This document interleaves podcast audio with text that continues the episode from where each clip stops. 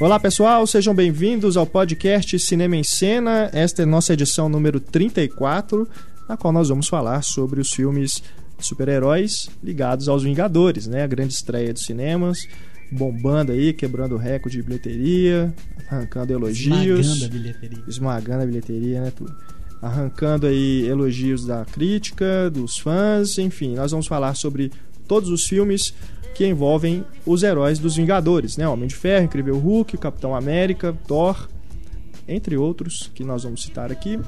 E também vamos especular também que pode vir a aparecer em Vingadores 2, né? Enfim, vamos falar de super-heróis da Marvel nessa edição, nem todos, né? Não todos, nós vamos deixar para falar de mais heróis da Marvel mais para frente quando o Homem-Aranha chegar no cinema novamente. A gente faz uma, um outro podcast sobre super-heróis. Esse é dedicado aos Vingadores.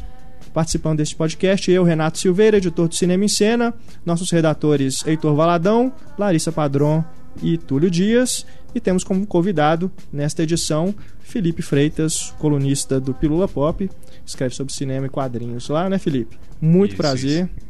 Muito obrigado por ter aceitado o nosso convite e participar aqui do nosso debate. Prazer é todo meu. Valeu, Felipe. Atenção também para o diálogo misterioso dessa edição. Nós vamos sortear prêmios aí bastante legais.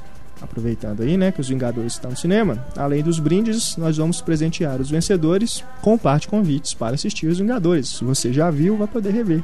Se você ainda não viu, vai poder ver pela primeira vez. De graça. De graça, Na né? faixa Cortesia Cinema em Cena. Isso aí. Vocês prestem atenção ao longo do debate, vai surgir um diálogo extraído de algum filme, em algum ponto da nossa conversa. Assim que você identificar de qual filme é esse diálogo, corra para o seu e-mail e mande a resposta para cinema@cinemaencena.com.br.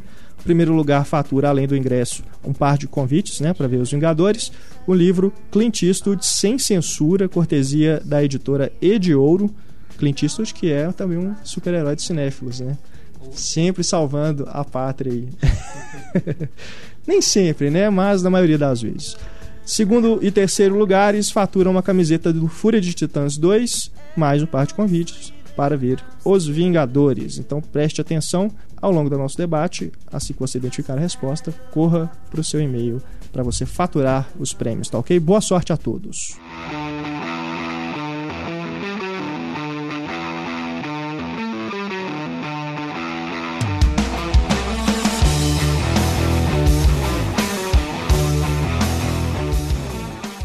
Iniciando então nosso debate sobre os heróis da Marvel que estão em Os Vingadores.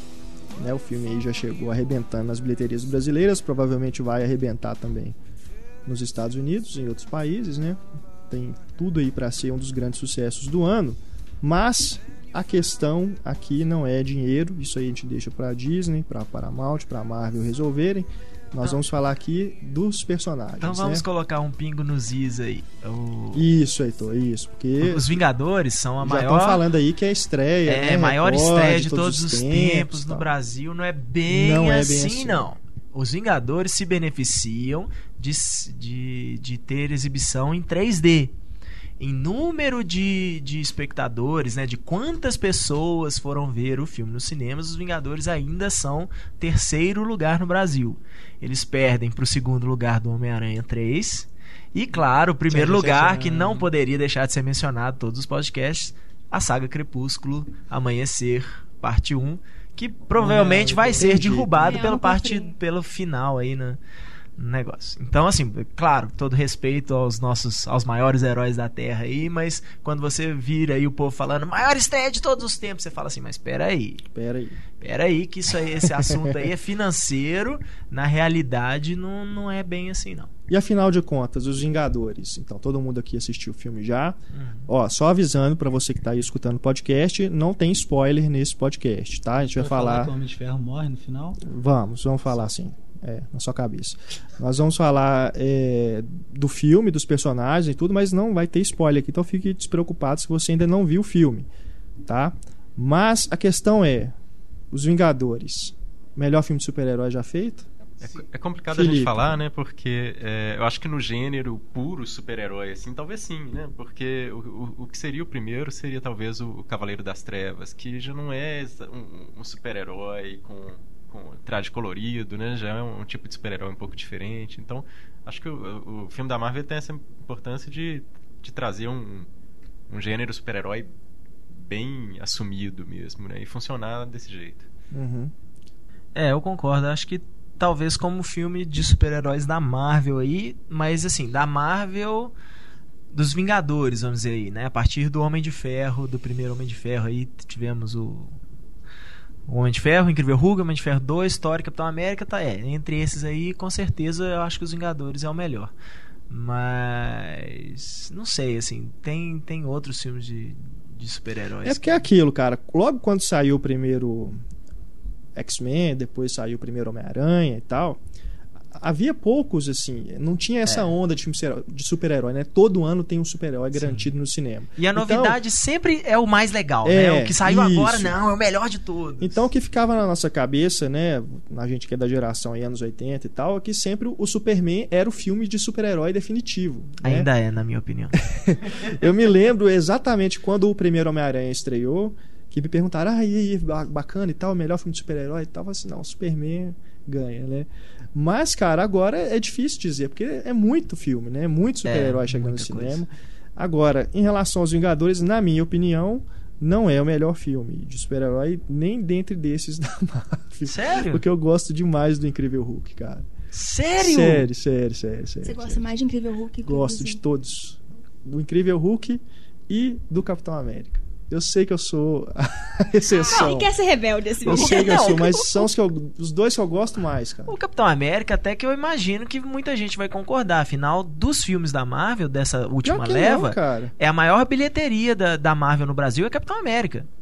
É- Não, é, sim, surpreendentemente. Pri- é, primeiro é Capitão América, depois é Thor, Homem de Ferro 2, Homem de Ferro 1 e Hulk é o último, assim, faturou. É, mas isso aí não, não é parâmetro pra 3D gente dizer também. isso, né? Mas eu falo Oi? o seguinte. É, porque eu, eu coloquei o Capitão América no, na minha lista de melhores filmes do ano passado e muita gente assim falou assim: não é possível, Capitão América e tal. né? Mas eu já até falei aqui no podcast porque que eu gosto mais dele do que do Thor, do Homem de Ferro Uhum. 2 e tudo. É por causa do estilo visual realmente do, É. que o John, Não, é- Joe Johnston criou pro filme. É lindo. E o estilo também, assim, o, o ritmo, o tom que ele dá de mais inocente, assim, de revistinha É. em quadrinho, de aventuras de história em quadrinho, eu, eu gosto disso, entendeu?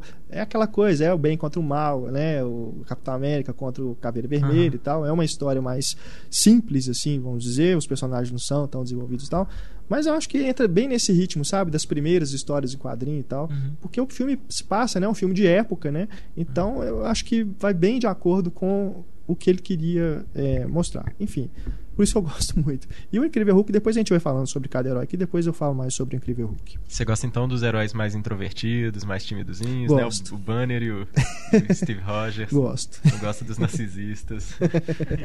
Eles são mais engraçados, né? Mas você gosta deles também. Mas assim, a questão de, de você se identificar, eu, eu me identifico mais com esses realmente, os É, mais, com certeza. mais contidos. né? Você gosta mais de Capitão América que X-Men Primeira Classe? Não, não. Mas Porque- X-Men Primeira Classe é também já, não- aí Não, já não fala, entra foge nos dos Vingadores, Vingadores, mas aqui a né? gente tava falando Não, da mas Marvel. X-Men Primeira Classe, realmente, do ano passado, eu, É. dos filmes de herói do ano passado, eu gostei mais. Eu, eu revi o- eu revi todos os filmes da Marvel recentemente e o, o Capitão América ele tem infelizmente ele tem uma grande falha que é que eles precisam criar um mito num filme de duas horas né então é, é, eu acho que o filme assim até mais ou menos uma hora e quinze mais ou menos de filme uma hora e vinte em que ele tá se transformando no Capitão América e tem aquela primeira missão de resgate que ele nem tem o uniforme mesmo e tal. A- aquilo ali eu acho muito bom. Eu acho que existe aquela correria depois em criar o mito, que aí é ele Europa fora, né, desmantelando as fábricas da Hydra, as fábricas de arma e tal. É, é muita coisa. E então, assim, eles falam assim, tá, é por isso que o Capitão América virou realmente o Capitão América respeitado, né? Assim, ele antes era simplesmente uma figurinha, né? Vamos dizer assim uma celebridade e depois ele vira um herói mesmo. Mas eu acho que isso fica muito corrido no filme. Né? Essa, essa construção da, da lenda aí é muito corrida. Às vezes teria sido melhor se eles tivessem feito mais uma fábrica só, tivesse feito uma grande cena de ação, ao invés de fazer rápidos flashes assim de, de, de cenas de batalha. Mas realmente, eu acho, em termos de visual, eu acho certamente, eu acho que é o filme da Marvel que mais justifica os mega orçamentos. Eu acho belíssimo o filme visualmente. Inclusive, o filme inteiro ele tem aquele tom meio pastel o tempo todo, É. né? Durante o filme inteiro. E aí naquela cena final é tudo super Sim, colorido, sim. assim, muda completamente tal, que dá uma, um, um- um- um- um contraste muito bacana com o resto do filme. Mas realmente, até em termos de elenco, em termos de efeito visual, cara, Capitão América é uma coisa maravilhosa em termos de efeito visual. Ele tem uma cara de década de 40 mesmo, né? Tem, Aquela coisa. Não, bem- é, você vê o cuidado, né, com a produção, o laboratório lá em que eles aplicam, né, o soro nele para ele se transformar, aquelas coisas meio analógicas assim da época ainda, né, aqueles botões vermelhos, né, aquela coisa toda, manivela, né. O cuidado realmente em- de produção é muito, muito detalhista, né. Eu gosto muito, gosto muito dele En- visualmente. Dentro, dentre os filmes da Marvel, é, é, né, os filmes dos Vingadores, talvez o Capitão América seja meu favorito também, não sei dizer, mas Uhum. talvez seja. E o Capitão América nos Vingadores. Eu tinha um grande problema com aquele trailer, né, que mostrava o Capitão América falando, ah, que, que- né, tira a armadura, o que que você é, tal, não sei o quê. Eu achava aquilo muito contra o personagem. Né, o- o- um cara que era franzino tal e vira o Capitão América só porque ele, né, por causa do soro lá do super soldado, aquele tipo de coisa, é, ele falar aquilo vai muito contra o personagem do primeiro filme. Tanto quanto, né, contra o dos quadrinhos quanto do primeiro filme. Mas nos Vingadores você entende, porque ali ele já é um personagem um pouco diferente, ele tá puto, sabe, assim, de, de ter perdido, né, aí quantos anos, ele, ele tá num mundo estranho, ele não sabe o lugar dele e tal, não sei o quê. Então ali você ainda vê um cara deslocado que, né, que tem uma certa um certo problema, assim, uma certa satisfação pra tirar com todo mundo, né? Então ali eu acho que até se encaixa, não, não me estranhou tanto. Eu acho que tem uma decepção dele também com o sentimento de nacionalismo da época, que não é mais a mesma coisa da época dele, aquela coisa da guerra. É, que é uma coisa que eles abordam muito, muito rapidinho no filme, né? Essa, essa fala dele, né, de que a América já não é mais aquele ideal, né? Já é uma coisa que, que se transformou, que é vista pelo mundo de outra maneira, né? Mas eu acho, acho interessante a gente pensar que o, o Capitão América, ele, apesar dele ser o líder da equipe, né? Ele talvez seja do- dos, dos heróis o que tem menos destaque, assim, no filme, né? O, É. ele é, o- É talvez o menos desenvolvido. né? É só uma questão ali no filme dele realmente ir ganhando confiança para começar a liderar, né? Ele é, ele é talvez um dos menos poderosos, se a gente pensar os quatro grandes. né? Ele, por ser o soldado, é o estrategista, né? Sim, Acaba sim. desempenhando esse papel. E eu acho que faz, faz muita diferença também, porque o filme ele é muito influenciado pela versão é, Ultimate, né? A versão é, recente, recriada lá pelo Mark Miller nos quadrinhos. E o Capitão América é talvez o personagem que fica mais diferente dessa versão, né? Porque nessa versão o Capitão América dos quadrinhos ele é muito é, chato, né? Ele é aquele cara é, metido, o, o militarzão que gosta de dar ordens e o, e o personagem do filme é mais baseado na versão clássica, que é, que é mais humilde mesmo, é mais bonzinho. Então eu acho que a gente sente muito essa diferença do papel deles dentro da, da história ali. Eu acho o Capitão América muito almofadinhas, cara. Não, não suporto ele, na boa. É, se leva em consideração que ele é da década de 40. Não, dane-se. Ele é chato. É, como sempre, o Túlio, Velhote. Túlio tem uma opinião contro controversa. eu da- queria ver do o Hulk podcast. dando um pau nele, saca? O que é curioso é que eu não sei, né? Ainda, ainda teremos o Capitão América 2, né? Tá programado para 2014. Das continuações aí, é o único que ainda não tem diretor definido, né? É o que tá mais ainda no ar, assim, mas já tem a data, 4 de abril de 2014. Mas o que é curioso é que acaba o Capitão América 1 com ele acordando, né, no mundo atual, e depois retoma isso nos Vingadores.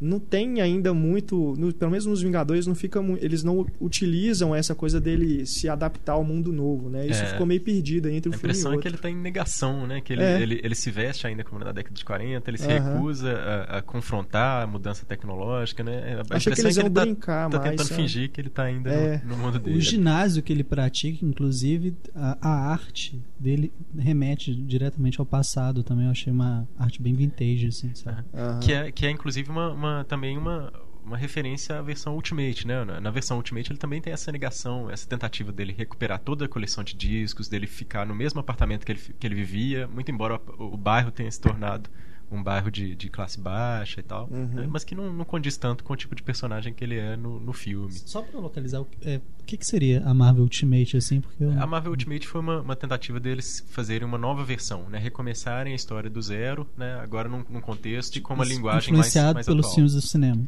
Não, é, na verdade isso é anterior aos filmes do cinema. Começou há mais ou menos uma década, né? É, e aí a, a, versão dos Vingadores, que é conhecido como é, os, os Supremos, né? O The, The Ultimates, né? É, ela influenciou muito o filme. Assim, a estrutura é muito parecida com a estrutura do filme, né? É, mas os, os, personagens eles são um pouco mais falhos. Né?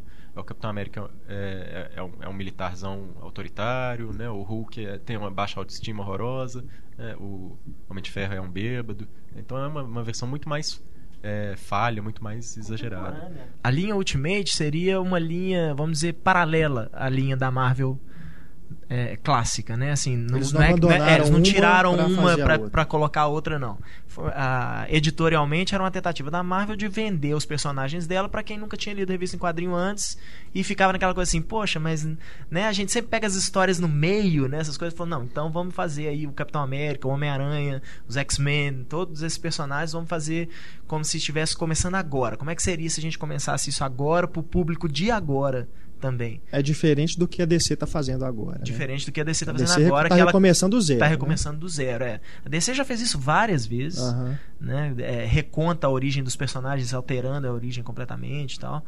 Mas a própria Marvel já, já fez coisa parecida, mas não tão radical quanto a DC. E o Universo Ultimate chegou. Num, quando ele estreou, ele inclusive vendia mais do que as próprias revistas dos personagens clássicos. Uhum. Ultimates mesmo, né? Os Supremos, ele era todo mês que ele saía, porque o Mark Millar e o Brian Hitch, que era a equipe criativa, eles demoravam muito a entregar as revistas, assim, tinha, às vezes tinha intervalo de dois, três meses entre cada edição, mas toda vez que saía uma nova edição do Ultimates era sempre o primeiro, a revista em quadrinho mais vendida nos Estados Unidos. E o uniforme dele? É, é engraçado, porque o, o, uniforme tinha me incomodado na, no trailer e na divulgação. No filme foi uma coisa que eu esqueci, assim, né? Uhum. Durante o filme, a gente... É, acho que ele vende, assim, o uniforme, né? Ele, ele convence, né? Porque é uma coisa colorida, mas é, tem, tem um quê de, de golpe publicitário também que é é, faz parte do personagem, né? Ele mesmo É. fala, né? Tipo assim, "Ah, você não acha que aquilo tá ultrapassado, não? As listras, né? Uhum. fala com o agente Coulson, né? É, eu gostava mais da versão do, do uniforme do filme do Capitão América. Aham. né? Mas, mas eu acho que funciona. Ainda mais depois que começa a batalha, que o uniforme vai ficando sujo, empoeirado, ele não fica mais tão brilhante assim e funciona Aham. melhor. A minha questão não é nem do uniforme ser brilhante. Pra mim, o capacete não me. O uniforme em si não, não me incomoda, mas o capacete eu acho muito estranho, né? Assim. eu- primeiro, assim, você fi- eu fico vendo aquele capacete, eu não vejo motivo pra ter um capacete. Porque pode Pra até ser assim, ah, tá, ele ainda tem dele, uma cara. identidade secreta, vai querer ter uma identidade secreta, tudo bem, pode ser alguma coisa do tipo. Mas o capacete já no primeiro filme já é- acho que já, é- já causava um certo estranhamento, mas encaixava melhor com o resto do uniforme.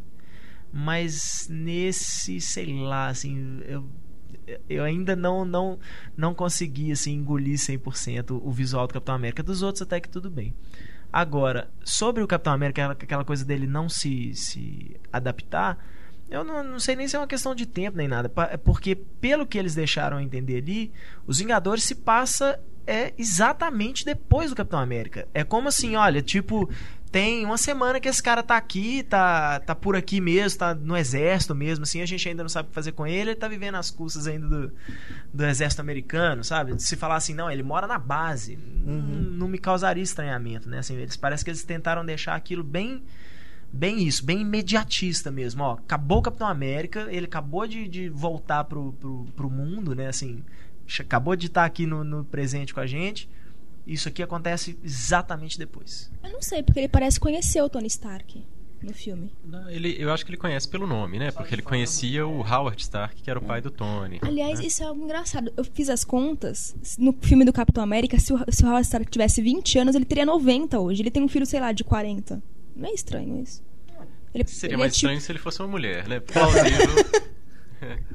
É. Mas é, realmente é. é uma coisa que, que, que causa um certo estranhamento, assim, né? Ele, ele tá- realmente, ele, quando ele foi pai, ele já estava bem velho, né? E não, e não combina muito bem com as outras aparições dele lá no, no, no Homem- de Ferro 2. E também o Tony Stark, o próprio Ro- Robert Downey Jr. ali, eles não tentam mascarar a, a idade dele, né? Ele é um playboyzão, assim, mas você vê que já é um cara na, nos seus... Eu, eu não, não falo nem no fim dos 30, não, mas acho já na casa dos 40, dos primeiros 40 anos. Tem que ali. ser, senão o pai dele é avô dele. Pois é, até por isso, né? Então... E o Caveira Vermelha? ele deve ser aproveitado só no 2 ou será que nem isso? Porque ele, né? Afinal de contas, eu achei que ele seria aproveitado de alguma forma nos Vingadores, né?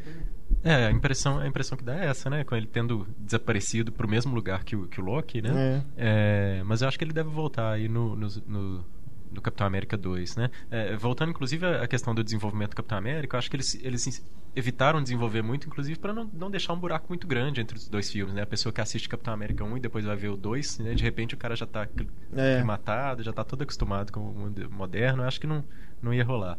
Uhum. Eu, tô, eu tenho grandes esperanças pro Capitão América 2, assim. Eu espero que. O perso- o personagem já foi apresentado, então tô esperando pelo menos assim. Um grande filme de ação no Capitão América 2. Um, tipo, igual teve. Vou usar de exemplo de novo, mas pra mim é um dos melhores filmes de ação dos últimos tempos é o Missão Impossível 4. Né? Eu acho que Capitão América, uma coisa naquela linha, né? Um desenfreada, ação desenfreada, assim, poderia transformar até o Chris Evans aí num, num mega astro mesmo. Eu tenho um pouco de receio com relação a- a- ao fato do, do segundo filme ter que ser contemporâneo, né? Porque aí É. entra, entra questões políticas um pouco mais complicadas, É. né? Quero, quero ver como que eles vão lidar com isso. Verdade. O Hugo Weaving falou que não voltaria pro Caveira Vermelha. Ele deu uma declaração meses atrás, assim, comentando que não tinha interesse em voltar. É, vai sentir falta da voz dele, né? Porque a maquiagem pode. Eles podem colocar qualquer outro ali embaixo que não. Pelo menos assim, a gente não vai sentir muita diferença. É, Né? que, inclusive, se a gente é, conhece, eu acho que é bem provável que eles vão trabalhar com alguns arcos recentes de história do, do Caveira Vermelha. Inclusive, tem algumas boas justificativas para ele mudar de ator até, né? É. Porque tem coisas de possessão demoníaca, que ele Ah, entra no corpo tá. de outras pessoas e tal. Entendi. E eu acho que eles podem trabalhar com isso. Vocês acham Caveira Vermelha um dos melhores vilões, assim, dessa leva filmes dos heróis Vingadores? Não, não. Eu, eu não É acho ele um aquela grande coisa, vilão ele nos é quadrinhos, mas, mas eu acho que no, no filme Não, nos filmes, ele é, é. bem, bem legal. Assim, Não, é legal, mas talvez até. Sei, visual dele, é. né? Às vezes ne- nem pelo vilão mesmo. É, mas se a pelo gente for visual comparar com filme. outros, talvez ele fique. né, É sei. porque os outros são meio fracos, né? trás. Sei lá, eu acho o Loki, pra mim, um dos piores problemas dos Vingadores é o Loki. Ah, eu gosto dele. O Loki foi meu segundo favorito do filme, cara. O Loki chuta traseiro. É, eu bato no Loki. É porque a Larissa ficou com aquele trem de que o Loki parece a Rooney Mara, né? O Loki é parece, igualzinho cara. ao Neymar. Pior que parece. Parece, parece. Eu não consigo ver o, o Tom Tem- Hiddleston tem mais. não. Agora eu só vejo a Neymar. Ele. Mas. Eu sei irmão, né? Irmão perdido. Ela vai ser a próxima. o, Loki. o, o, o- E o. Ele só, não, ele só não adotou o sobrenome Mara, porque senão ia pegar mal, né? É. Tom Mara. Tom Mara. Tom Mara fica foda. Vamos lá, vamos lá, continua Mas, então. ah, inclusive o Capitão América, todos fazem isso, né? Assim, todos os filmes da Marvel acabam fazendo isso, mas o filme do Capitão América deixa um gancho.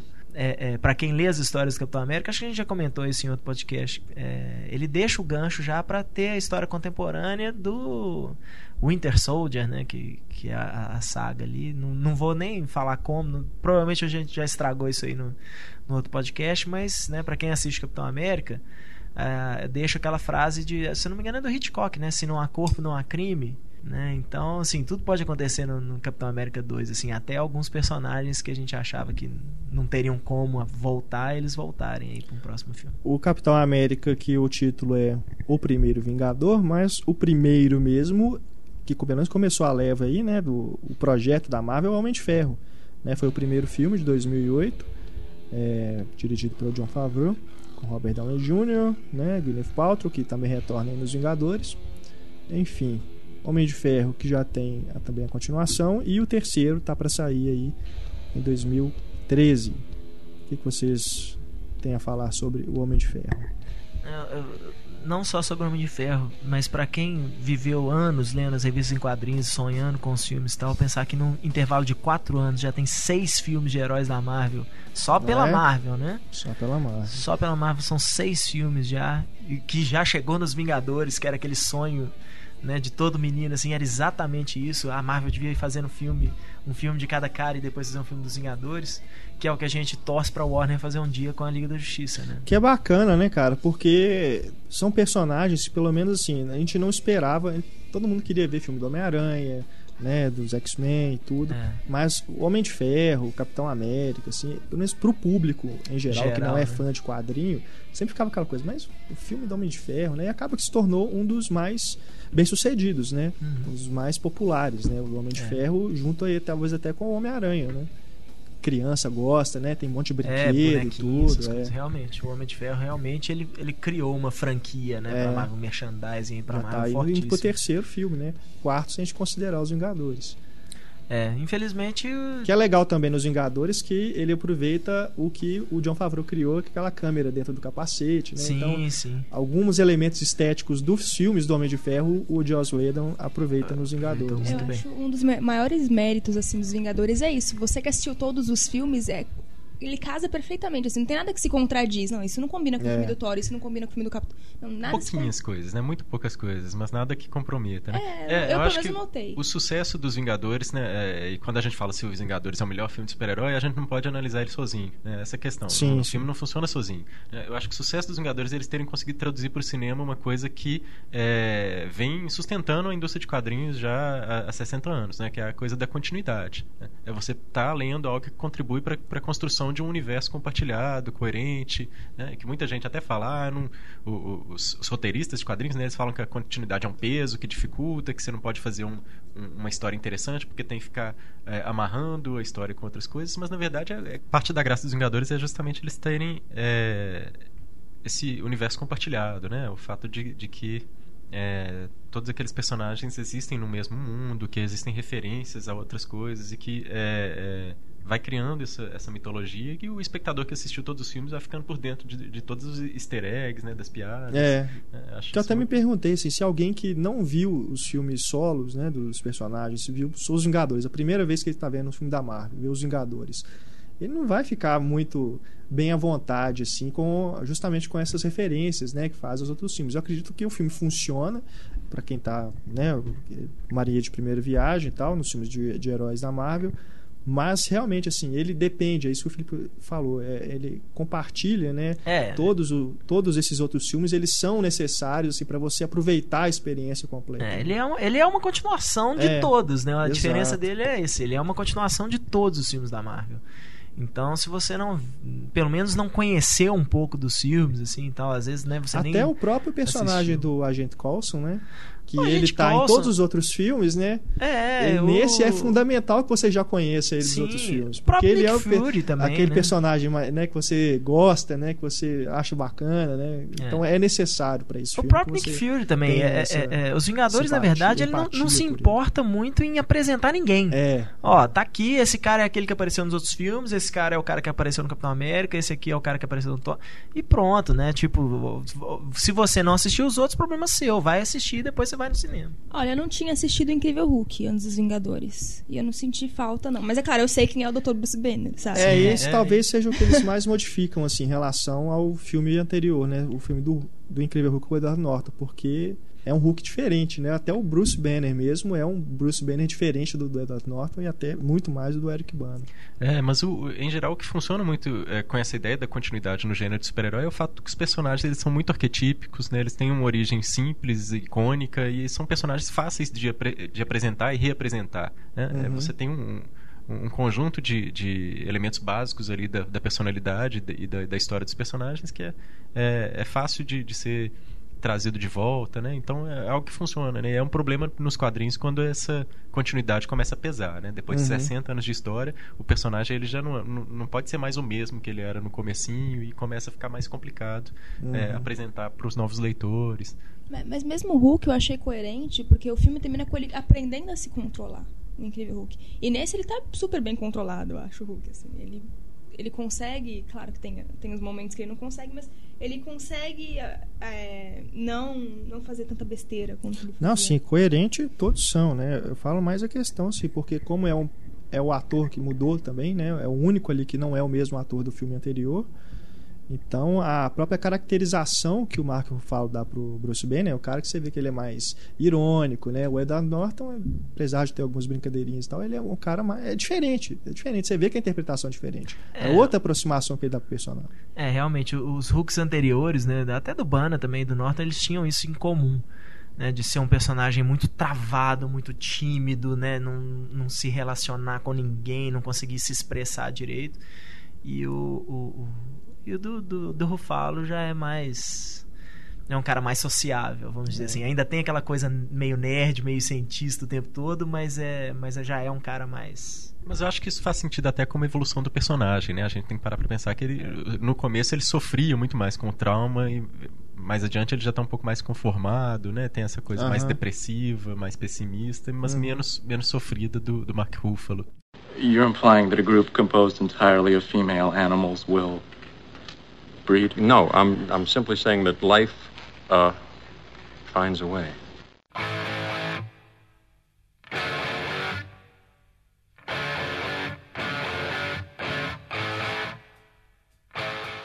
Mas então, a gente estava falando do Homem de Ferro, né? Sim.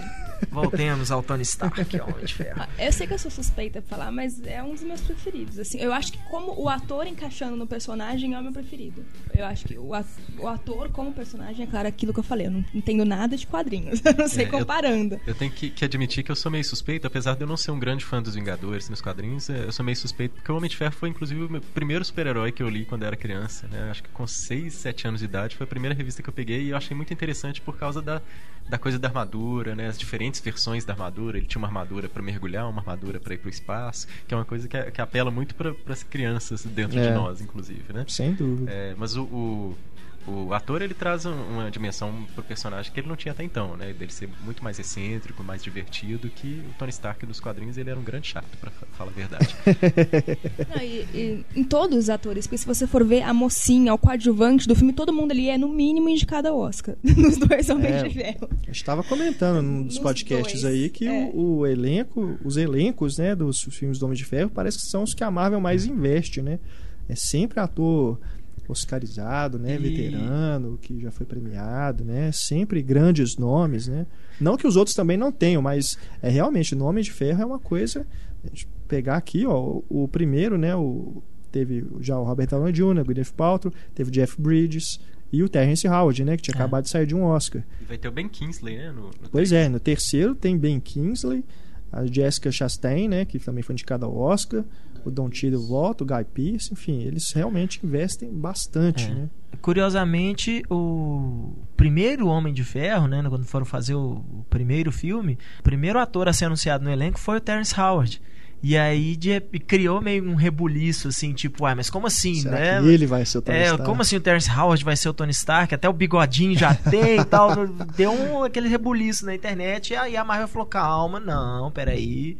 Né, assim, não, nós estamos escolhendo elenco, já temos ideias para o Tony Stark, não sei o que, o Terence Howard é um personagem importante no filme, né? E aí todo mundo, ah, então com certeza vai ser o James Rhodes, aquelas coisas.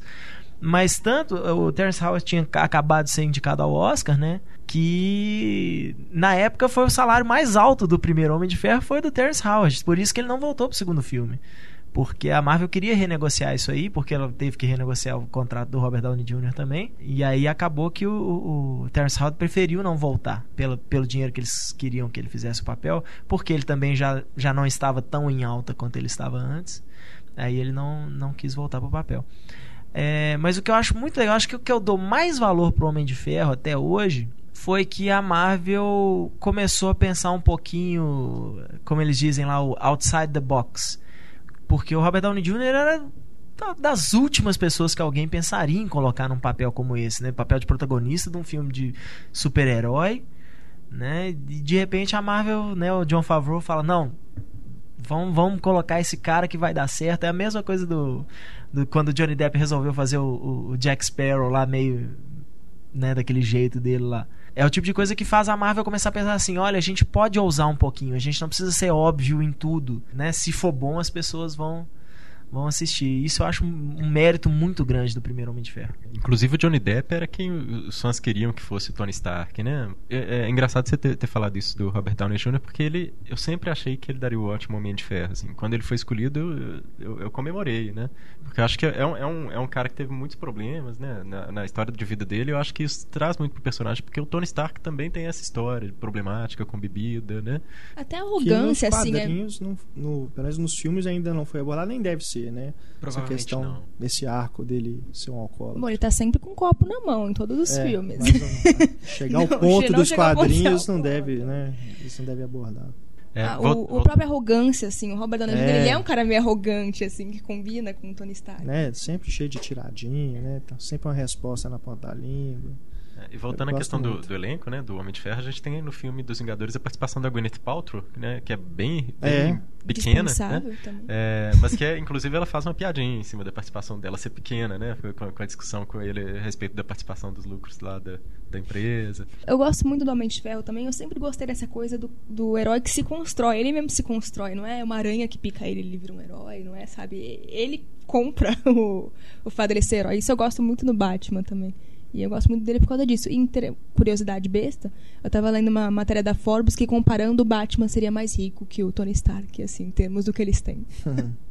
Vocês gostam também, como eu, mais do Homem de Ferro 2 do que do primeiro? Nem a pau. Não? O segundo filme, quando eu assisti a primeira vez, foi uma brochada. Por quê? Cara, acho.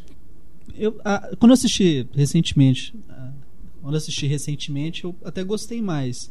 Mas na primeira vez eu tive a impressão que o personagem se perdeu. Ah, o vilão, o Mickey Rourke, achei ele muito fraco, muito vazio. E o que salva no filme é realmente a, a infame lá no, no momento que o Robert Downey Jr. tá brigando com o Don Cheadle. E tem o DJ tocando, ele vira e fala: Hey DJ, play the beat so I can beat my friend. Saca? Isso foi a melhor coisa do filme pra mim, esse trocadilho infame. É, E a eu Viúva acho- Negra também. É, eu, eu também tive um pouco uma impressão ruim da primeira vez que eu vi o Homem de Ferro 2, porque é, o, o filme eu acho muito mais confuso, né? São muito mais coisas acontecendo ao mesmo tempo, mais conflitos. E também tem, tem um problema que o, o, o Tony Stark já não é mais o único engraçado do filme, né? Você tem É. vários personagens disputando um pouco com essas brincadeiras, inclusive o, o Justin Hammer, né? A impressão que fica é que foi igual o Heitor já comentou. Tipo, acho que o filme foi feito rápido, né? Então ficou uma coisa meio preguiçosa, assim, em comparação Homem- com o o Homem de primeiro. Ferro 2 Questão de até que não. Homem de Ferro 2 teve uma produção normal, assim, eles tiveram alguns probleminhas assim para fechar Mas o o- roteiro, mas que no final foi o Justin Theroux que, que pegou as versões anteriores do roteiro e marretou ali o para ter a cara que teve, tanto que se eu não me engano o, o, o crédito de roteirista do filme é só dele, né? Mas foi foi isso, assim, parece que ele que foi quem acertou realmente o roteiro no final das contas.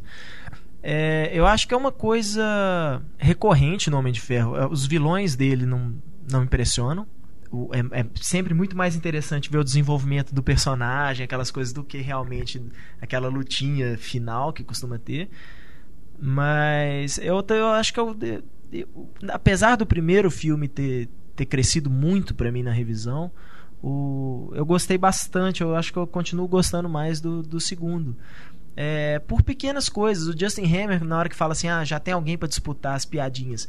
É, eu acho muito legal o John Favreau ter colocado um cara carismático como Sam Rockwell pro, pro Justin Hammer, É. porque nenhuma piada do Justin Hammer funciona.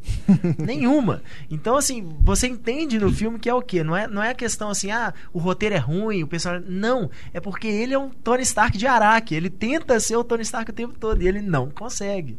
Né? Então não é nem assim que, que o humor do filme não funciona. É, o humor é exatamente esse. Esse cara vai ficar fazendo as me- o mesmo tipo de piadinha do Tony Stark, só que não dá certo. Né? A graça do- daquele personagem tá ali. E eu não acho um roteiro confuso, eu acho muito pelo contrário. Por mais que a- a- a- o, o primeiro filme seja bem é, é, linear, assim, vamos dizer, não tem absolutamente nada que saia daquela, daquela coisa do, do Tony Stark mesmo. O filme é o Tony Stark, pronto. É, eu acho às vezes até que isso é um pequeno problema do primeiro filme. Você fica tão Tony Stark, tão problemas do Tony Stark que o vilão de repente, ó, eu sou o vilão e aí vamos cair pro pau. Né? E no segundo filme não, acho que isso já é um pouquinho mais bem desenvolvido, apesar de também que eu acho que não é um vilão grande coisa. Mas até o fato de ser o Mickey Rourke também, aquele jeito esquisito do Mickey Rourke É, lá, funciona mais, pro né? Eu gosto Como é que chama o personagem? O Whiplash? Ivan. Whiplash, é, né? o Whiplash, né? O chicote negro, eu acho que ele chama aqui. Lá é Ivan alguma coisa que eu esqueci. Ele, me, pelo menos, me soa mais, Ivan mais ameaçador do que o do Jeff Bridges no primeiro. Com certeza. E o É. Jeff Bridges é um puta ator, né, cara? É. Então, assim, você ter um Jeff Bridges que não impressiona, aí eu já acho até falar assim, ah, então é um problema realmente de roteiro isso aí. O personagem que não, não, não conseguiu realmente se sobressair a ponto de, de você topar aquele vilão ali como uma verdadeira ameaça. Mas acho que o lance é, entre o Bridges e o Rock é porque o personagem, o Danko, ele é assustador, né? Se você encontrasse com o personagem do Jeff Bridges, tudo bem. Agora você vê um russo daquele, com o cabelo daquele, e aquela barba, uma porrada de tatuagem, você realmente fica assustado.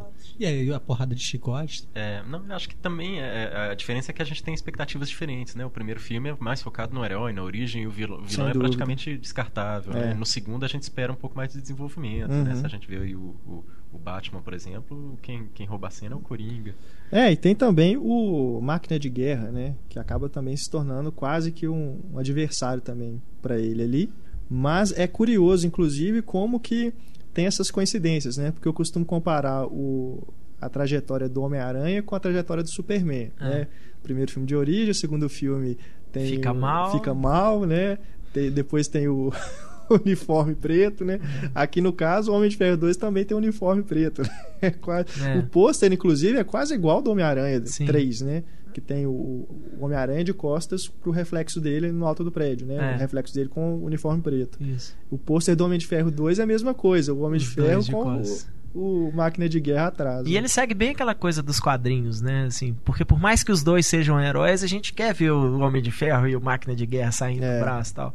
Que é a mesma coisa dos Vingadores. Ah, não, tem que ter uma- um desentendimento primeiro aí. Todo mundo já viu os trailers e tal, sabe que vai ter aí umas brigas entre heróis também durante o filme. Mas até isso ele, ele, ele segue um pouco até o esquemão dos quadrinhos. Primeiro a gente briga, depois a gente fica amiguinho. Mas você falou da luta final, eu acho que em todos esses filmes o que menos importa é a luta final. Eu realmente acho que o que mais importa é a É, não ascensão tem- do, a não do- ser a ascensão do herói. A Não ser realmente os Vingadores, nenhum outro tem uma cena, um combate final assim que empolga, né? Nem, nem dos Vingadores. Eu acho Nem que o mais tem. legal dos Vingadores é a luta entre eles. Mas não é, é nem a não, luta mas- final. pô, mas a, sabe- o- sabe a o que que é cena negócio? final do cena final. O combate que tem na cidade, né? Que tem, a gente vê aí nos trailers e tudo. É. pô, aquilo ali é sensacional. Realmente. O Joss Whedon fez um puta E- trabalho. e narrativamente- filmes. E narrativamente, esse tipo de filme, ele tem que ir crescendo o tempo todo, até chegar numa coisa assim, uma teoricamente uma super batalha no final. A partir do momento que você não, né, você tem um filme que a grande cena de ação dele, a grande, o grande negócio, a grande tensão do filme, ela, ela não, não, não consegue crescer até o final, você tem aquela sensação de desapontamento no final. assim, Até porque, você já teve o ápice, né? Você É. já teve o máximo ali de adrenalina e tal, e agora baixou. Até- E aí você acha que o filme termina mal. até porque nos Vingadores é, é muito bacana, assim, eles, né? Até eles realmente formarem a equipe, né? Uhum. Quando eles estão se estranhando ali, é muito bacana. Depois parece que tem outro filme, né? Eles mudam realmente ali É. o foco É. da história. Então é bacana isso, mas é, pô, era necessário que você visse aquela equipe funcionando para valer, né? Mas é, uma- é um- é um pouco típico do gênero super-herói também, o clímax ele ser um pouco previsível, né? Ninguém acha que os alienígenas vão ganhar a luta e vão É. dominar o mundo. Né? Aham. É, que diferencia, por exemplo, de, de filmes um pouco mais complexos como é o do Batman, né? A gente sabe que o Batman provavelmente não vai morrer, mas tem outras coisas em jogo, né? Aham. O, o Harvey Dent, a história dele. Então Sim, o clímax é mais complexo. O, porque a gente tava falando do Homem de Ferro, é, uma coisa que eu senti falta no segundo, por mais que eu também goste muito do segundo, e eu gosto do Mickey Hurk, gosto mais dele do que do Jeff Bridges, inclusive, é que eu acho, sim, o segundo meio confuso pela quantidade de personagem, é muito personagem, muita gente pra introduzir, e eu sinto falta do aspecto político que tem no primeiro, que eu, eu gosto muito, assim, é muito irônico que um cara que faz fortuna fabricando armas vai virar um super-herói, assim. E eu gosto de como ele desenvolve isso, como tem essa reviravolta. Mas tem até assim, é, realmente não é tão evidente, mas no Homem de Ferro tem até a questão do terrorismo, né? O próprio personagem do, do Mickey Huck lá fazendo aquelas coisas no, Uhum. né, no laboratório dele lá, criando, né? O, o mesmo. Como é que chama aquele O negócio? reator, O né? reator, o Arc né? Reactor. do Tony Stark, né? Com Aquela coisa que você vê que é coisa de terrorista mesmo, né? Da caverna lá, né? Fazendo o negócio. Que no primeiro filme é como ele desenvolve, né? Ele, na hora que ele tá refém lá, que ele desenvolve isso com o outro, Mas eu acho que o, Homem de Ferro 2 companheiro ele, de cela, né? O Homem de Ferro 2 ele, ele toca nesse aspecto já de uma forma. Vamos evoluir aí esse negócio, né? A primeira coisa é isso: um fabricante de arma que se torna herói, se constrói uma arma para se tornar um herói. E no segundo filme já é aquela coisa, No- porque no primeiro filme ele vai contra o governo, né? Ele vai lá até aquela a região lá tal para salvar os as pessoas, né? Aquela coisa tal. E o, o próprio exército lá, a Força Aérea, manda destruir ele, né? Aquela cena com os aviões, aquela coisa. E no segundo filme já é o contrário. Opa, peraí. Você tem uma coisa, então, que funciona. Então a É. gente quer, o governo quer isso aí. E ele fala, não, isso é meu. Aham. Isso é meu, eu trouxe a paz mundial sozinho, né? Isso eu acho ótimo pra arrogância do cara. Hoje o mundo tá em, tá em paz porque eu fiz a armadura do Homem de Ferro. Acho isso muito legal e ele vai nessa discussão o tempo inteiro, até chegar ao ponto do, do governo lá querer contratar o Justin Hammer pra fazer uma coisa igual. Essa, essa ideia da, da corrida armamentista também tem muito a ver com, com a essência do personagem, né? E a gente pode esperar para o terceiro filme é, é o momento da história em que ele virou, ele ficou obsoleto. É, aí Aham. surge uma nova tecnologia e o Homem de Ferro já, já é passado agora. Bom, a gente tá falando das cenas né, empolgantes. A do Incrível Hulk. Que o Incrível Hulk, cara, é um filme que eu gosto muito.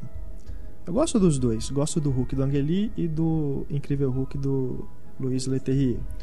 Mas, cara, o Incrível Hulk, quando eu, eu achei que tinha sido só uma primeira impressão assim no cinema, que é um filme que me deu tanta energia, assim, tipo, de você, sabe? Porra do caralho, velho, sabe? Filme. Gosto de filme de macho, sabe? Esse macho movie do Stallone, Schwarzenegger, sabe? Filme de porrada mesmo, que você fica, ah, do caralho. Depois, quando eu revi em Blu-ray, foi a mesma coisa, cara. Então, tipo assim, sabe? É uma, pra mim é mérito realmente das cenas de ação e tudo. E o, o- a luta, né, do, do Hulk com o Abominável. Que é em Nova York? É, né? Porque ele, inclusive, nos Vingadores tem uma É referência Harlem, a né? isso. É. Eu acho aquela cena sensacional, cara. Eu acho um combate muito, sabe? Tem, tá, pode ter alguns coisas, problemas de CGI e tal, mas, cara, eu acho tão assim, sabe, bem cortado, bem editado, assim.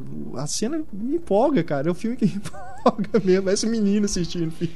Mas é, é, é a fantasia nerd máxima, né? O cara É, magrinho total, que ninguém dá bola, de total, repente ele se é. transforma em uma coisa que todo mundo tem medo, né? Olha, o Incrível Hulk pra mim é aqueles filmes que eu olho e falo assim, eu queria gostar desse filme, mas acho que o filme tem as suas qualidades assim, às vezes até em algumas coisas pode até ser superior ao filme do Ang Lee, que eu gosto muito. Mas o Incrível Hulk pra mim falha como, fi como filme de super-herói, ele, ele falha, né? Assim, como um filme de, de, de ação, eu acho que ele falha, assim, tirando as cenas que são com o Edward Norton mesmo, com a Liv Tyler, o William Hurt, essas coisas e tal. Eu gosto dessa parte humana do filme. A parte, teoricamente, né, super-herói ou monstro, esse tipo de coisa, pra mim eu acho que falha. Nossa, falha miseravelmente. Assim, é das coisas que eu gosto do, do Hulk do Ang Lee. Muita gente na época estranhou o filme e eu acho que foi um filme vendido completamente errado. Porque o filme do Ang, o Hulk do Ang Lee não é um filme de super-herói, é um filme de monstro.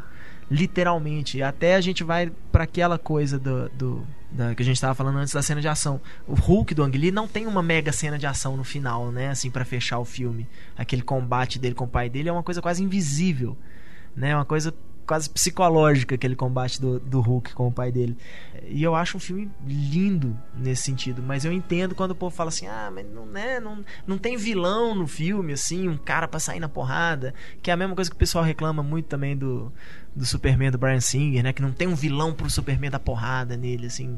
Você tem que ficar fazendo cenas de ação que dependem de, de outros elementos. Não, eu já, eu já concordo com o Renato, assim, eu gosto dos dois filmes, apesar de achar que são filmes muito diferentes, Sim, né? O, sim.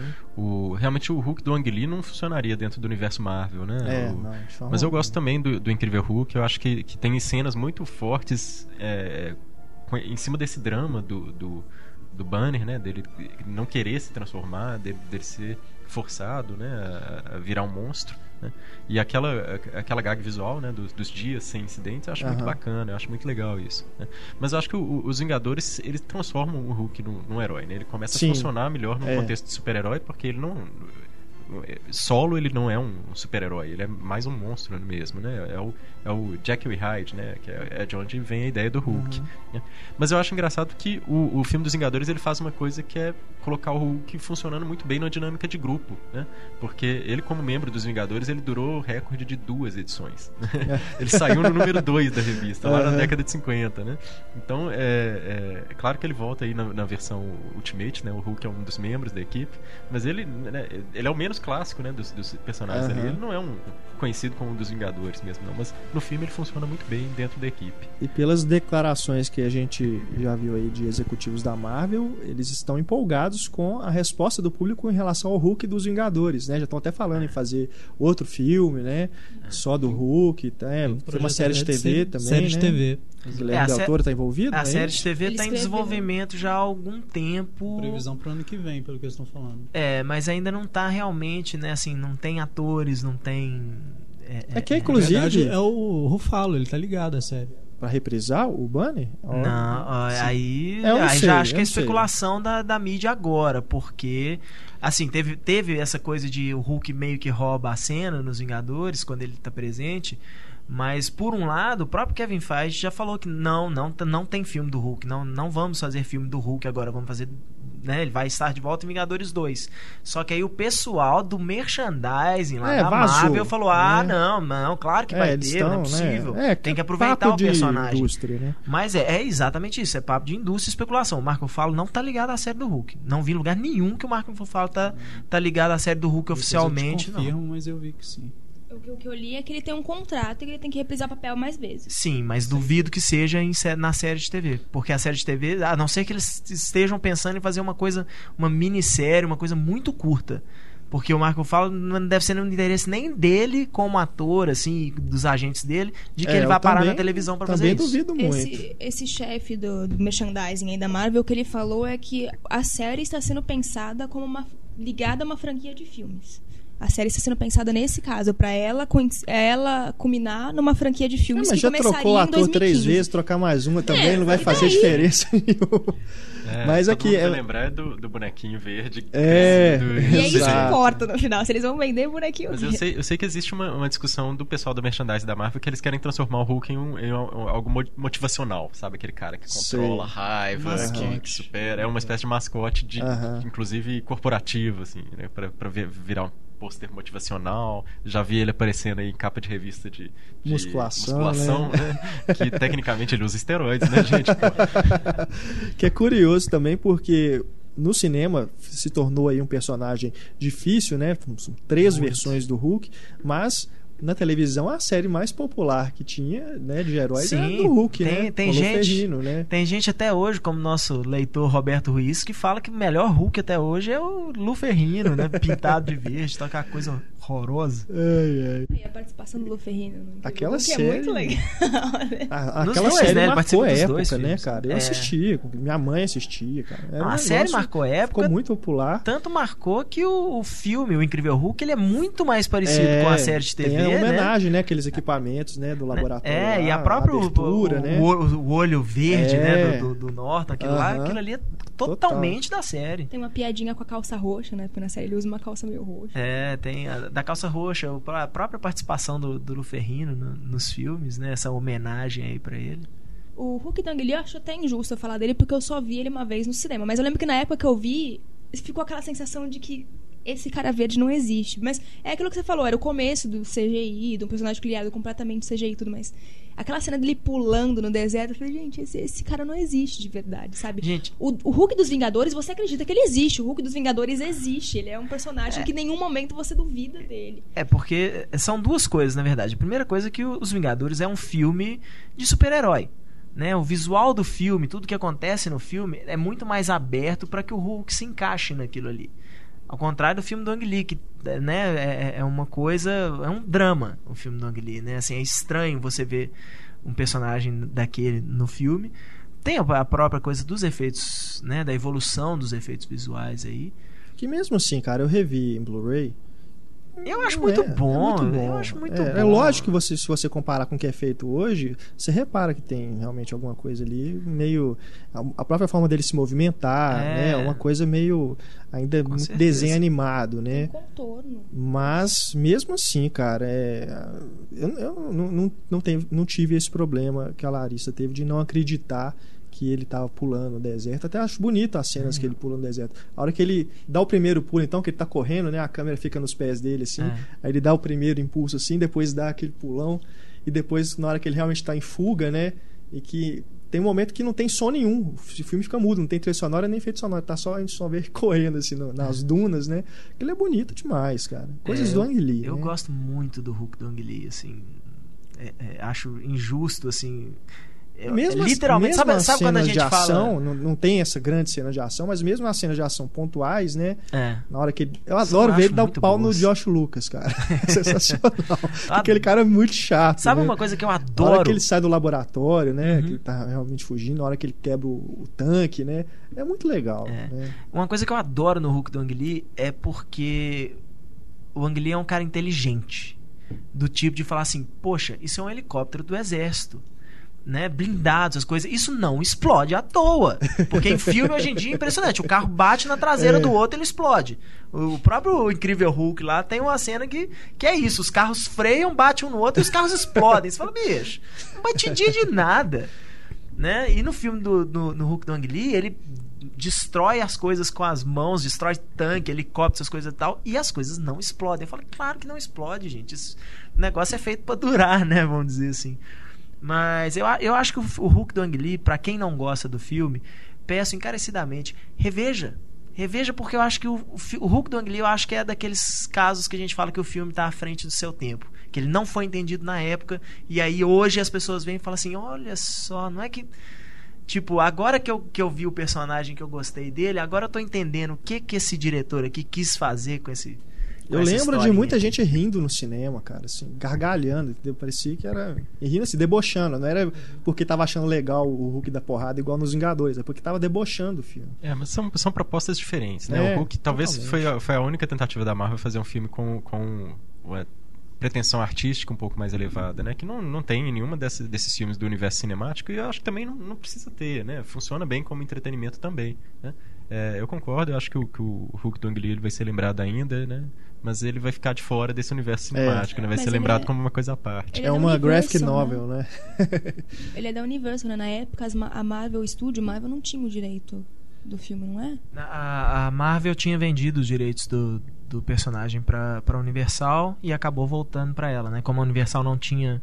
Ela fez o segundo filme já em parceria com a Marvel, né? O Incrível Hulk. Tanto que o próprio do Robert Downey Jr., que teoricamente o Homem de Ferro já estava com a Marvel, o, o do Robert Downey Jr. aparece no filme da Universal. Já foi uma produção em conjunto. E se eu não me engano, pode continuar sendo. Quer dizer, agora que a Disney comprou os comprou a Marvel, eu duvido muito que ela queira abrir mão assim de dividir isso aí com a Universal. Não sei exatamente em que pé que isso Aliás, funciona. é, em relação à bilheteria, né? Que muita gente falou que a Marvel queria. ficou decepcionada com a bilheteria do Hulk e do Ang Lee, então queria fazer um filme de ação mesmo pra, É. dar dinheiro, né? Dá E dinheiro. Com a mesma Deu com os coisa, se reajustar, né, Heitor? É. Se reajustar Não, aí com a o- inflação, o Acho Hulk que nem Lee até mais, ajustando. né? Se eu não me engano, o Hulk nos Estados Unidos, o Hulk do Ang Lee fez 140 milhões, que é uma bilheteria baixa pro que eles queriam, e o, o Incrível Hulk fez 133, uma coisa assim. Sendo que o orçamento dos dois era bem similar. Mas é injusto a gente comparar porque a culpa talvez seja do Ang Lee, né? Que o segundo filme tenha tido essa, É. essa sucesso pequeno. Mas eu, eu lembro que o meu único problema na época era realmente o efeito especial. Eu não, acho, não achei ruim ele ser um drama, não. Acho bacana isso. Acho Batman é um drama. Mas o. E eu, eu acho também a Betty, a Betty Ross do, da Jennifer Connelly com a Liv Tyler é Connelly, sacanagem. cara, é brincadeira, né? Mas o. Não, e o Ang Lee também, é, ele ousou até na montagem do filme, né? Que ele realmente Sim. quis dar uma sensação de que você estava vendo uma página de uma revista em quadrinhos, né? Usa muito split screen, né? A própria Uhum. transição das cenas. É realmente um filme é, bem diferente mesmo do que a Marvel faz agora, né? Que ela tenta meio que padronizar o, o é- estilo dos filmes. O né? Hulk é um personagem difícil, né? De fazer uma história É, de super-herói com ele, assim, vamos dizer. Então, tá- talvez, assim, eu acho que o mais próximo que a Marvel realmente vai conseguir chegar vai ser o, o Incrível Hulk. Mas eu acho que pro que para as ambições deles, né, assim, que eles estão querendo pros personagens, eu acho que realmente o Hulk não vai, vai acabar não funcionando num filme solo, né? Porque é, é, de repente você tá vendo ali o cara que fica tentando não se descontrolar, né? Que aquela coisa é uma coisa, uma fera mesmo ali, e aí de repente chega nos Vingadores, o Hulk é amiguinho É. e luta junto, e tal, fica complicado isso aí pra eles. Então acho que bobear, né, eles vão continuar usando o Hulk como como parte dos Vingadores tal. É, que eu fico me lembrando que eu acho que o Joss Whedon faz uma coisa parecida, só que um pouco mais contida, é, nos próprios Ultimates. O Hulk, pelo menos na, na primeira fase ali com o Mark Millar escrevendo, o Hulk era quase como um cachorro. É, quando o Homem de Ferro fala assim, ah, nós temos um Hulk. Mas é, nos últimos é exatamente isso. Eles viram e falam, eles levam o Banner, se eu não me engano, tá tendo uma invasão alienígena e tal, eles levam o Banner e fala que tipo, pega e joga o Banner do helicóptero, ele transforma, Só. né? Tipo, acontece no, no filme do Incrível Hulk. Uhum. E, e, ele sai, e o Hulk é um, um, monstro mesmo. Ele mata, ele despedaça os bichos no meio, morde cabeça. É realmente uma fera mesmo. Você falou de cachorro aí, a única coisa que eu não gosto do filme da Angeli é só os cachorros. Cães Hugs, né? Também tem Poodle Nick... Hulk, né? Pô, brincadeira.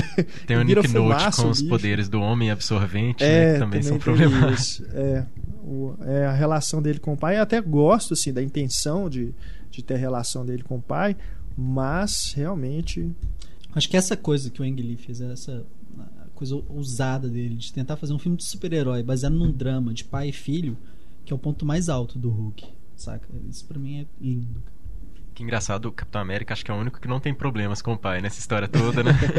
é porque ele não tem pai, né? Na, na, origem do Capitão América eu não, não me lembro dele ter pai. Eu lembro dele ter mãe, que a mãe dele morre, né? De, de, de alguma doença, assim, tal, quando ele ainda é adolescente. Xiii. É um cara, assim, ele, tipo, teve uma infância pobre, esse tipo de coisa, mas é, é, realmente, daddy issues ele não, não parece ter, não. Por falar, então, em relações familiares, Thor, né? Que dos filmes de desses dos Vingadores é o que eu menos gosto. E nos Vingadores, para mim, o Thor também é o personagem que eu menos. Ele é um coadjuvante no é, Vingadores. Eu menos achei. É, é engraçado, né? Porque o, o, o, Thor ele não vem sozinho pro filme, né? Ele traz o é. vilão também, né? E o vilão uhum. acaba roubando um pouco a cena dele, aparece mais do que ele mesmo. Ele aparece só a partir da relação dele com o Loki, né? Uhum. É, eu acho, eu, eu, eu, discordo com você no sentido de que o Thor, eu acho que foi o, filme que eu mais gostei do, do, uhum. dos quatro filmes solos aí do uhum. universo cinemático da Marvel. Né? É, eu acho bacana eles terem é, é, investido numa, numa coisa quase shakespeariana mesmo, que é, claro, tem a piada do, do Tony Stark no, nos Vingadores. Né? É. É, mas, é, mas o problema do, do, Thor é que realmente ele, o, o, personagem em si, só talvez seja a coisa que tem menos graça. Né? Uhum. Ele tem graça, assim, pelo, pelo nível de poder dele, por, por ser o, o B10, né? Que, uhum. que, que, só não dá porrada no Hulk. Né? É, um pouco, né? Um pouco, mas apanha mais.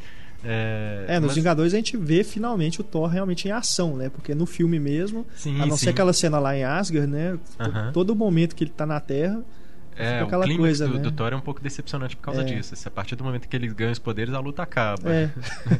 é, e aí no, nos Vingadores a gente tem essa satisfação de poder ver ele finalmente dando porrada. Uhum. Mas o, o, o, legal do Thor é a mitologia dele, né? Que é muito bem construída no filme. O, acho que os efeitos visuais são maravilhosos. Né? É, mas eu, tenho, eu reassisti ele recentemente e acho que é um filme que funciona muito melhor na tela do cinema. Né? Hum. Com aquelas cenas cósmicas enormes. Uhum. É, a parte em Asgard eu realmente gosto bem mais do que a parte na Terra que quando ele vai para a Terra me parece assim que o filme vira Homem de Ferro, sabe aquele visual meio realista. Assim, o filme ah, do Thor me lembra aqueles filmes antigamente de super-herói assim que falava assim, não a gente não tem grana para fazer isso, então é o seguinte, a gente vai fazer ele perder os poderes, aí fica tudo, a maior parte do filme é aqui normal mesmo, é. tal, não tem muito efeito visual nem nada e depois, né, a gente a gente faz aí uma cena grande e tal, aí dele brigando com alguém. Reescreve o roteiro aí, né, pra cortar o orçamento, é. né, diminuir o mas orçamento. Não, mas na verdade não acho que, é, claro, não acho que seja esse o caso nesse filme, né, porque eu acho que parte da origem do Thor tem que ser essa, essa, sim, essa sim, ideia sim, do, do Mjolnir, né, o Mjolnir, né, o martelo, que ele tem que ser digno de, de erguer, então acho que isso funciona muito bem. É, apesar do, do, do, arco do personagem no, no, filme ser um pouco rápido demais, né, ele, ele muda de ideia, ele evolui muito é. depressa no, no filme do Thor, isso, né, num, num segundo, mas eu acho que, na verdade, isso tem a ver com o fato que o personagem ele também não era tão ruim assim. Ele só era muito vaidoso, muito egocêntrico. Na ele verdade, só precisava tomar uma liçãozinha de humildade. Eu acho que isso aí tem um nome, dois nomes: Natalie Portman. o... Mas é interessante você ter falado desse negócio do, do, orçamento, vamos cortar o orçamento e tal, porque um dos roteiristas acreditados, que é o Mark Protosevich, a primeira versão do roteiro era dele. E era inteiramente passado em Asgard. Ele não, não, não vinha pra Terra. Uhum. É, a, o plano deles era esse. A gente faz uma, uma, uma origin story do Thor, toda em Asgard e tal. E, e, aí nos próximos filmes, aí teria aquela coisa até do Donald Blake, né? Dele se transformar realmente num humano, perder perder toda a divindade dele ali, até fisicamente, assim, a aparência dele mudaria, esse tipo de coisa. Isso aí depois né, deve ter sido uma ideia tipo, não, a gente tem que botar o Thor já na Terra porque depois nós vamos fazer os Vingadores, ele já tem que estar tá aqui. Uhum. Nos quadrinhos, o Thor é fortão igual no coisa, porque tem uma época que o, Thor nos quadrinhos é magrelo, não é? Na linha Ultimate. Ele tá fortão? Não, o Thor, o Thor, na verdade, é mais forte até do que do que ele é, é, ele é apresentado nos quadrinhos. O Thor é um cara que no universo Marvel é um cara que sai no mano com o Hulk mesmo, assim, de igual para igual. E que falam assim, não, mas o Hulk quanto mais mais é, é, com raiva ele fica, mais forte ele fica, então no final o Hulk acabaria ganhando. Mas o Thor é um dos seres mais poderosos do universo Marvel. Mas eu falo no, É, questão nos quadrinhos, Blake, pois assim. é, nos quadrinhos o que acontece? O Donald Blake, ele se transforma no Donald Blake. O Mjolnir vira uma bengala, né? O Donald Blake é um cara normal, um ser humano normal, magrinho, né? E que é manco ainda por cima. né? É, se não me engano, é é uma coisa parecida. O Odin expulsa o Thor de Asgard e, né, joga ele na terra tal. E quando ele merecesse né, ter os poderes novamente, ele se voltaria a ser o Thor. É, Na verdade, a história do, do, do Thor é super complicada e eu acho que eles fizeram muito bem em evitar um pouco isso. Assim, né? o, o Donald Blake ele é um médico, né? é basicamente o House, né? um médico com a bengala, manco, que tem uma, um, um enorme problema com, com a deficiência física dele. É um, é um, um cara introvertido, que tem, é apaixonado pela enfermeira, que no caso é a Jane Foster, né? que é um papel super é, machista assim, no, no- na, na origem original. Ela é enfermariazinha que tem um, uma paixonite por ele e ele é apaixonado por ela, mas nenhum dos dois tem coragem de se declarar. né? E aí ele vai e acha o, o- um cajado, né? Que é, esse cajado, na verdade, é o Thor, que foi aprisionado pelo Odin na Terra. E quando ele acha o cajado, então ele se transforma no Thor. Mas que é super complicado porque são dois personagens diferentes. Né? O Ah, Thor ele tá. existe como um deus, né? E quando o, o, o Donald Blake usa o machado, ele- o, o- o cajado, ele se transforma no Thor. Né? Eles se Uhum. compartilham memórias. É uma coisa muito esquisita porque aí a, a a enfermeira fica apaixonada pelo Thor, né? mas o Thor é apaixonado pela Sif. Então tem um, um quadrado amoroso complicadíssimo, porque não faz muito sentido a história original e eu acho que, que o filme até ganhou O deles terem. pelo menos, simplificado. simplificar. É, eles trabalharam muito com a versão é, Ultimate, né? Na versão Ultimate só, só existe o Thor, né? O Donald, ele não tem uma identidade secreta humana, né? É, mas eles também brincam com essa ideia de que ele, quando ele chega na Terra, você não sabe se ele é um deus mesmo ou se ele é doido, né? Porque ele fala que ele é o Thor, o deus do trovão, e todo mundo meio que, que acha que ele é louco. Thor 2, que já está programado para 2013, vai ser dirigido pelo Alan Taylor, que é o diretor de alguns episódios do Game of Thrones, né? Isso. Guerra dos Tronos. E teremos aí novamente o Chris Hem- Hemsworth como Thor. Tom Hiddleston também está confirmado no elenco. Sim. Natalie Portman E a também, Natalie Portman também. que ficou puta com a troca de diretores, né? É, que ela, seria- ela foi uma das, das pessoas Seria uma que- diretora, né? Ela seria a Perry Jenkins e a Natalie Portman foi uma das pessoas que apoiou assim a ideia da, da, da Perry Jenkins, né? E falaram que ela ficou decepcionadíssima quando a Perry Jenkins saiu do projeto de, de chegar a tentar pular fora do segundo filme, mas acabou ficando por obrigação contratual. Uhum. A Natalie Portman agora ela tem que tomar cuidado que ela não pode sair dos filmes, não, senão eles colocam a, a, a Mila Kunis. A Mila Kunis vai tomar o lugar dela. No primeiro filme do Thor, eles fazem só uma piadinha breve, né, com o Donald Blake. Fala que É. como se o Donald Blake fosse um ex-namorado da Natalie Portman e eles e eles É. fazem aí uma, uma piadinha ali. Ele Verdade. se passa por Donald Blake quando eles vão tirar ele lá da Shield. Bom, já estamos aqui chegando ao final do nosso debate.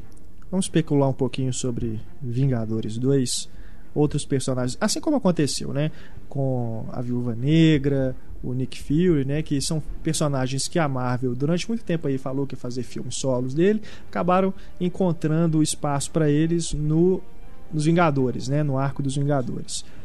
É, o Gavião Arqueiro acabou entrando nessa também, né? Duvido que vão fazer um, um- um filme do Gavião Arqueiro. Ele provavelmente vai voltar nos Vingadores É. 2. Se fizerem um filme com o Gavião Arqueiro, um filme solo do Gavião Arqueiro ou da Viúva Negra, como especulam por aí, né? Sempre falam que existe a possibilidade e tal. Eu acho que corre o grande risco de ser um Electra da vida, né? E acabar meio que queimando, É, queimando o personagem sem necessidade aí, deixar ele só nos Vingadores mesmo, que é mais. e que outros heróis poderiam ser incorporados aos Vingadores? Que não Cara. merecem um filme só, mas nos Vingadores ficaria bacana. Eu sou muito, muito, muito fã do Capitão Marvel do Peter David, né? Que já é um herói que, que existiu há muito tempo, que teve a, a, a morte do Capitão Marvel, ele morreu de câncer, né? Uma coisa, uma coisa extremamente dramática na época. Mas. E depois o filho dele que assume o manto dele. Mas eu acho um personagem muito legal. E acho até que ele merece um filme solo, porque aquela coisa dele. Você falou do Thor, eu lembrei dele. Ele troca de lugar com um terráqueo, né? E o, terráqueo fica numa dimensão paralela falando na cabeça dele. Eles conversam, né, o tempo todo.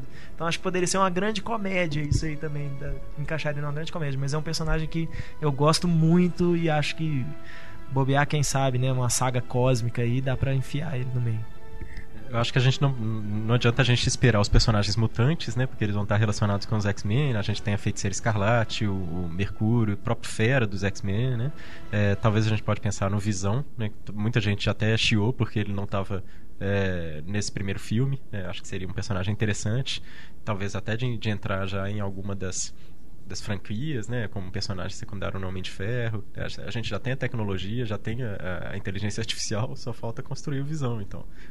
Mas eu acho que o, um dos mais prováveis vai ser realmente o Capitão Marvel, né, se a gente levar em consideração as dicas, né, que aparecem no, na, na ceninha extra no final do filme, né, não vamos tentar estragar o final, mas é, o Capitão Marvel seria um personagem necessário para entrar é, enfrentando esse, é, essa ameaça que, que eles deixam como teaser pra gente. E, e, que também eu acho que é uma grande sacanagem que eles fazem em relação à Liga da Justiça, né? Porque é, se a Liga da Justiça tivesse um filme, é, ela teria um, um, grande vilão, né? E a Marvel tá tentando chegar na frente e pegar a versão Marvel desse grande vilão aí para o próximo filme. Mas acho que agora também é meio que o momento vai ao racha da Marvel em relação ao Homem-Formiga. Eu acho é que é uma mesmo. grande possibilidade. Esse é um que tá um tempão, né? É. Pra sair, nunca sai. O Edgar Wright fala que tá, já entregou algumas versões do roteiro e não sai e tal. Uhum. Então acho que bobear, eles estão esperando assim, quer saber? Vamos tacar o Homem-Formiga no filme dos Vingadores mesmo. Se, se fizer sucesso, aí a gente pensa no assunto e tal. Porque eu acho que a Marvel tá relutando em fazer filmes agora que não vão participar do universo dos Vingadores. Não, realmente tem esse problema aí dos direitos, né, que acabam que ainda estão com outros estúdios, né, o caso do Homem-Aranha, né, que ainda está com a Sony, os dos X-Men estão com a Fox. Então, o Heitor estava me explicando que tem realmente esses personagens que estão ligados, né, a essas franquias separadas que a Marvel talvez não possa utilizar. Mas que seria legal mesmo, Sim, né? Inclusive, inclusive na, na, equipe atual dos Vingadores dos Quadrinhos, a gente tem o Homem-Aranha e o Wolverine, né? Que, pois que é, acabaram imagina. entrando. Seria um arrasa quarteirão mesmo. No, né? na, no primeiro arco de histórias, né, do, dos Vingadores e dos Vingadores, até o Demolidor também participa da história. Ele não, não, acho que ele não chega a entrar no filme, não, no filme, na, na equipe. Ele tá na equipe também? Puxa, tá vendo? Na verdade, o que, eles fizeram com os Vingadores? Os Vingadores, que começou como uma equipe, eles acabaram fazendo a mesma coisa que a, a, a DC fez com a Liga da Justiça. Quem é super-herói e é foda, tá na Liga da Justiça. Os Vingadores estão fazendo a mesma coisa. Né? Ah, bota o Homem-Aranha, o Homem-Aranha todo mundo gosta, Wolverine todo mundo gosta, Demolidor todo mundo gosta, estão enfiando eles ali nos Vingadores, que começou com uma coisa completamente diferente, né? Assim, os Vingadores nunca teve é, é, personagens assim favoritos do público, né? Sempre foram é, exatamente isso. Ó, os personagens que a gente não, não tem certeza se a, se a revistinha deles individual vai continuar saindo muito tempo, a gente faz um grupo aí com eles pra gente continuar usando os personagens. O que eu acho muito bacana também é, é porque muita gente falou que depois do sucesso dos X-Men finalmente a Marvel faria realmente um filme com os Vingadores, a DC faria da Liga da Justiça, porque eles viram que funciona fazer um filme de grupo de heróis, né?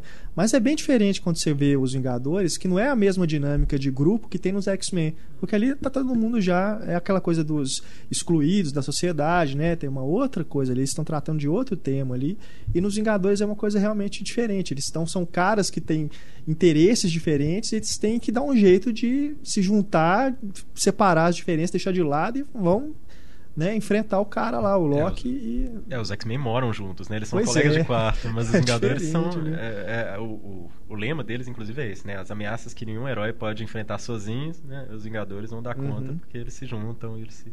Os X-Men, inclusive, eles lutam em favor de uma identidade própria. Eles É. têm uma identidade em comum. Os Vingadores não, é completamente o contrário. Nenhum É. deles tem uma A identidade em diferença comum. entre, por exemplo, o Quarteto Fantástico, os X-Men, que tem os uniformes combinando, né? eles têm Isso, essa identidade isso. como equipe, e os Vingadores, que já é um estilo Liga da Justiça, né? Uhum. Um- um- apanhado de gente. O Quarteto Fantástico já fez parte dos Vingadores também, não? Não, o quarteto é uma, é uma equipe É, sim, separada, ele né? já O, o, coisa, o coisa do Quarteto Fantástico é um dos membros dos Vingadores atualmente. Ah, né? É, de vez em quando tem aí um- uns troca-troca aí. E eu lembro uma fase curta, mas teve, quando, se não me engano, o senhor, de, o Dr. Destino destrói o edifício Baxter, eles, o Quarteto Fantástico vai morar aí na, na mansão dos Vingadores. Que é uma mansão em Nova York, que era do Tony Stark, que ele fala assim, ó, usa aí. Vocês podem usar. Pessoal, chegamos então ao final do nosso debate. Felipe, muito obrigado pela presença. Eu que agradeço. Sem dúvida, seu conhecimento de quadrinhos fez um. Fizemos uma, equipe, uma equipe aqui, né? O, o Heitor também, que costuma ser o mais é, conhecedor aqui dos, dos detalhes dos quadrinhos. Podia deixar só os dois fazendo um podcast só de quadrinho, né? Ia render muito assunto aqui. Semana que vem. então, ó, fica já o convite para você retornar no, quando a gente for falar do Homem-Aranha e outros personagens da Marvel num próximo podcast aí, nos próximos meses. Valeu demais, Felipe. Eu que agradeço. E vocês confiram aí os textos do Felipe lá no Pílula Pop, o link está aí na página do podcast, para vocês lerem lá as resenhas, não só de filmes, mas também dos quadrinhos que o Felipe sempre publica lá. Agradecendo também a presença do Heitor, Larissa, Túlio, agradecendo, claro, a sua audiência. Mande suas mensagens para cinema.cinemencena.com.br na versão 2.0, terça-feira. Nós vamos dar continuidade a esse debate com a participação de vocês, nossos queridos ouvintes, e também na 2.0 você tem os destaques da semana, né, as notícias comentadas aí pela nossa equipe, as recomendações da equipe, né? Também temos a patrulha cinéfila, é claro, você também pode mandar a sua reclamação se você teve algum problema em alguma sessão de cinema, mande pra gente também no e-mail, nossos outros canais de contato, nosso Twitter arroba Cinema em Cena, nossa página no Facebook, facebook.com/cinemascena. Você também pode deixar seu recado na página do podcast. Grande abraço, tchau!